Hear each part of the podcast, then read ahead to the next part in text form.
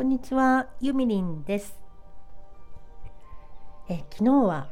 YouTube ライブの方でスタートアップライブナンバーセブンゲスト中川綾太郎さんがございましたが皆様ご覧になりましたでしょうか？あの告知を昨日させていただいたんですけれどもその時はあのえっ、とスタンド FM の方でもライブをするみたいなことが書かれていたんですがなんかされてなかったのかな？ちょっと私は見つけることができなかったので YouTube ライブの方で拝見していました。八太郎さんすごい可愛い人でしたね。でこうふわふわもちもちとしてるんだけど頭はすごく切れ者というか何なんでしょうか？起業家というかアーティストっぽい感じもすごくする方なんですね。お話はちょっと全部は理解することできなかったですけどあの自分のやりたいことをやりたいとかこうしないと面白くないよねとかあの何て言うんだろうただお金儲けそこそこできればいいんじゃないみたいなところがすごく好感が持てました。でスタンド FM の私たちユーザーに関わることではあの各番組を競わせた方が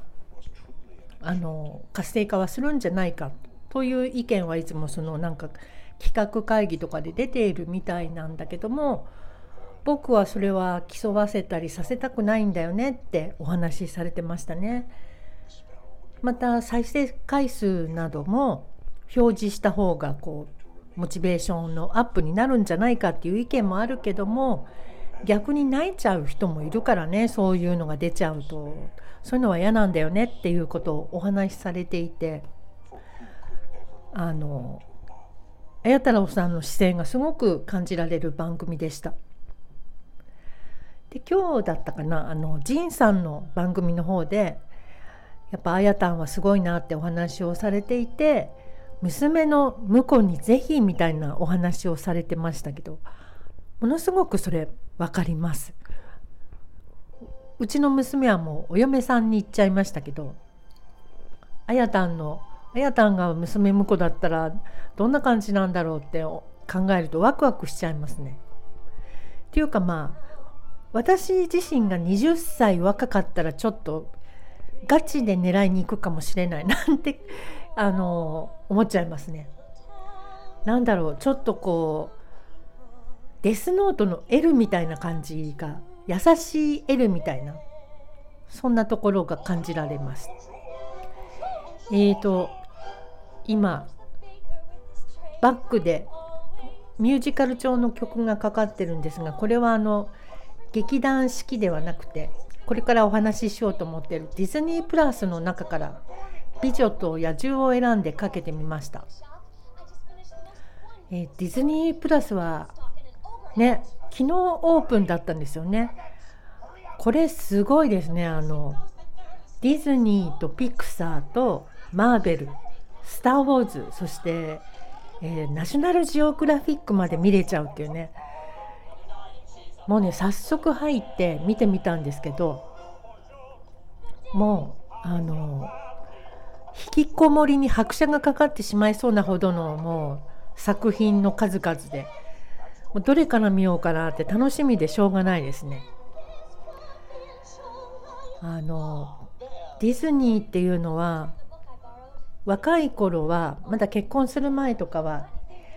友達と行ったり家族と行ったりするのがすごく楽しいスポットだったんですけど子供結婚して子供ができて子供たちがすごいあのディズニーとかミニーちゃんとかねのファンだったりしてで一緒にディズニーランドに行った時にまあ親としてはスペースマウンテンとかさキャプテン EO とか見たりしたいわけですよ。だけど子供はあのパレードが見たかったりしてねでパレードのためにこう席取りしたりしてでミニーちゃんとかが来た時にもわーってもう瞳をキラキラさせながらパレード見てパレード見てたりしてるのを見てるとねこんな楽しみ方があるんだなって思ったのを覚えております。だからね今まだあの独身の皆様はね、まあ、必ず子供はディズニー好きだと思うのでほぼ。お子さんたちがハマった時に一緒にディズニーランド行くと楽しいと思いますよ。私はあの「トイ・ストーリー」も子供たちも好きだったけど私もすごくハマっちゃってバズもウッディもなんかポテトヘッドとかもほとんど買っちゃいましたねぬいぐるみを。